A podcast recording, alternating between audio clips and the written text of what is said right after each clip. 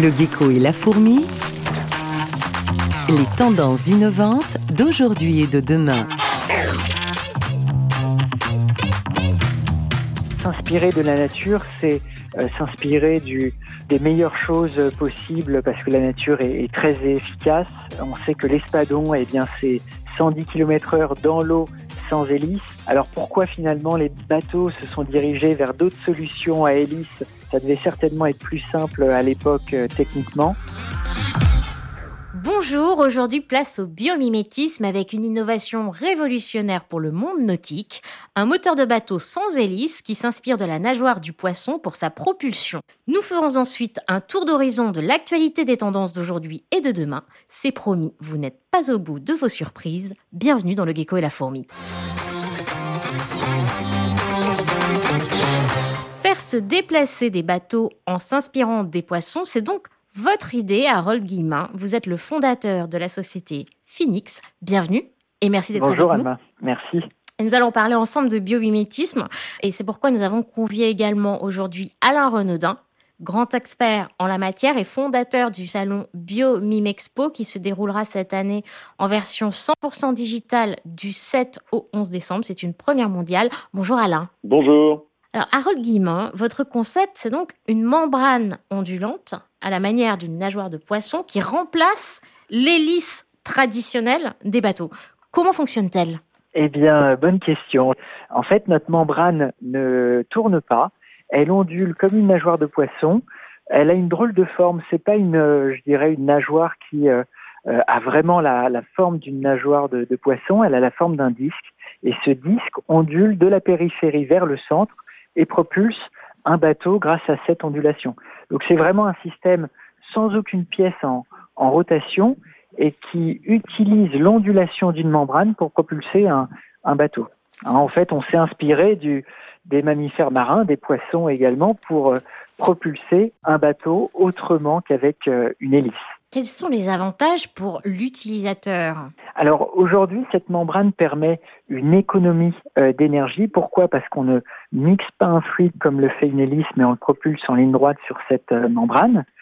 Un entretien également euh, réduit, puisqu'on a beaucoup moins de pièces mécaniques à, à entretenir, et surtout une sécurité maximale, parce qu'on n'a pas de risque de blessure. Il y a aussi souvent beaucoup de filets de pêche qui restent coincés dans les moteurs de bateau. Avec ce système-ci, euh, nous n'aurons plus ce problème-là. Oui, alors aujourd'hui, nous, faisons déjà des tests euh, de, euh, je dirais, de, sécurité sur notre moteur. La membrane en fonctionnement, vous pouvez la, toucher sans aucun risque de blessure.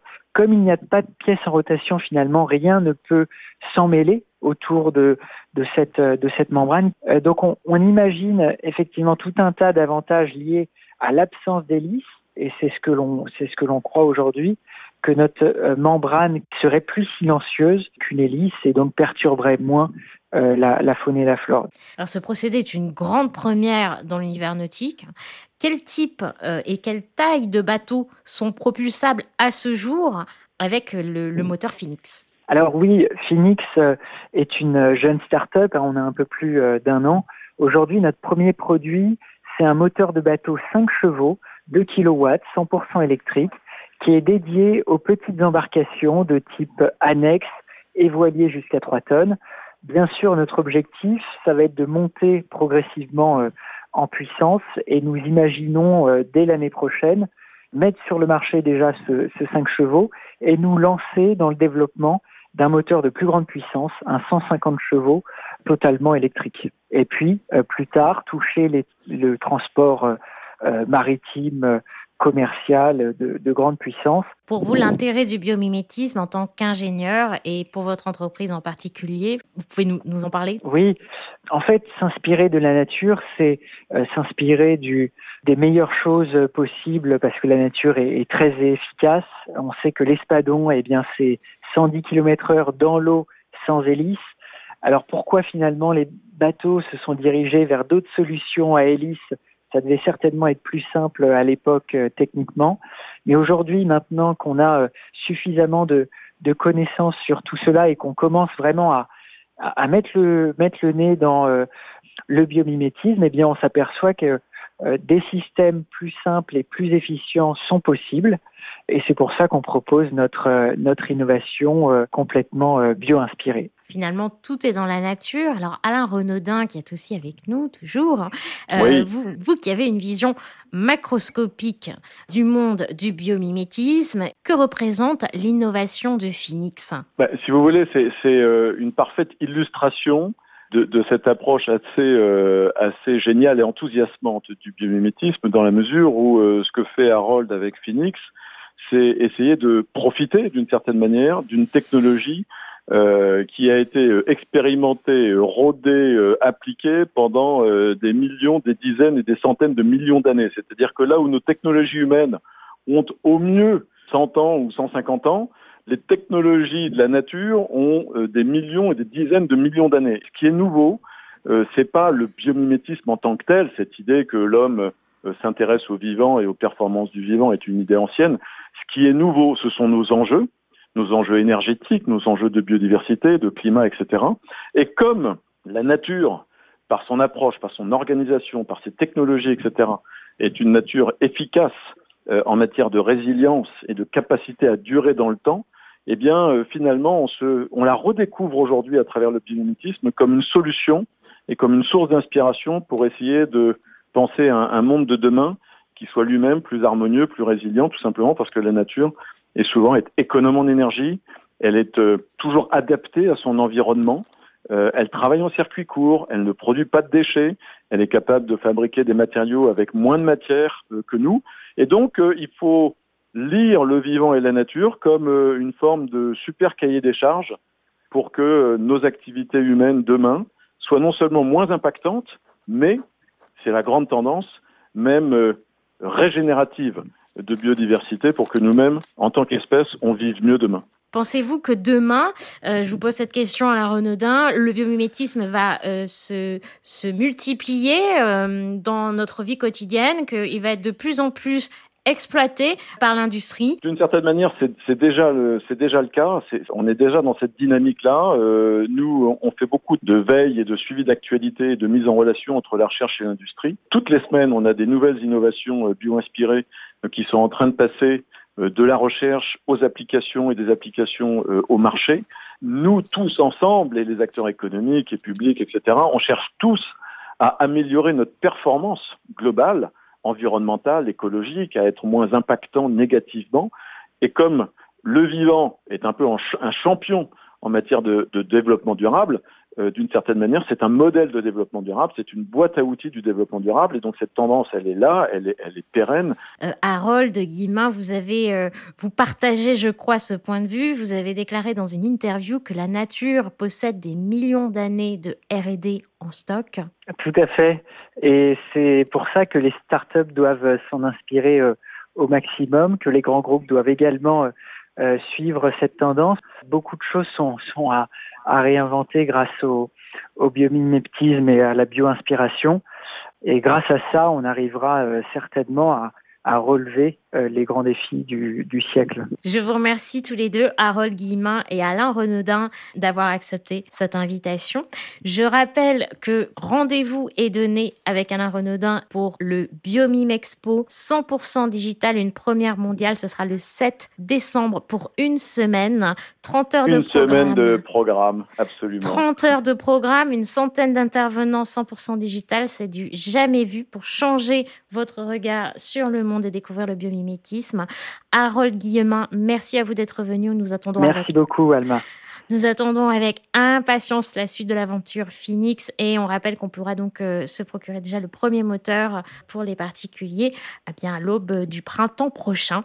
Merci encore à tous les deux. Je vous dis à très bientôt. Merci à vous. Merci. Au revoir. L'info du gecko.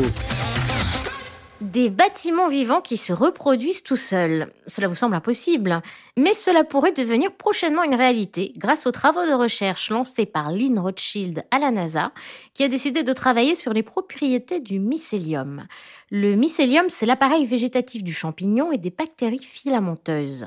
Il pousse très rapidement dans les copeaux de bois ou le marc de café et produit ainsi un matériau de construction aux performances solides permettant de réaliser des habitats, comme c'est déjà le cas pour une tour à New York. Mais si on l'utilise aussi de manière vivante au sein des constructions, alors ces dernières pourraient continuer de pousser une fois terminées, devenant ainsi des habitats évolutifs de manière naturelle. Un défi qui pourrait être prochainement relevé et nous offrir un habitat d'une nouvelle génération. C'est tout l'enjeu des travaux de recherche en cours. On vous tiendra bien sûr au courant de le gecko et la fourmi.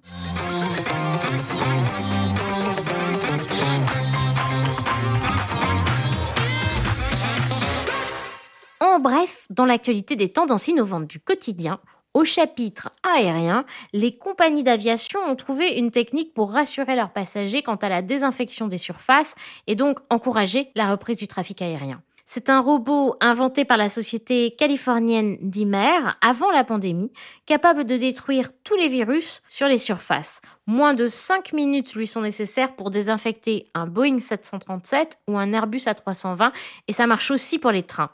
Sans produits chimiques, ce chariot équipé de bras télescopiques contient des lampes UV qui viennent débusquer la bactérie inopportune. En s'approchant à moins de quelques centimètres d'une surface, il détecte la présence du virus et permet sa destruction ainsi que celle de l'ensemble des bactéries présentes à 99,9%. Toujours dans la mouvance antimicrobienne actuelle, de nouveaux matériaux font leur apparition. Des surfaces de contact avec des propriétés bactéricides sont actuellement à l'étude afin de limiter la propagation virale.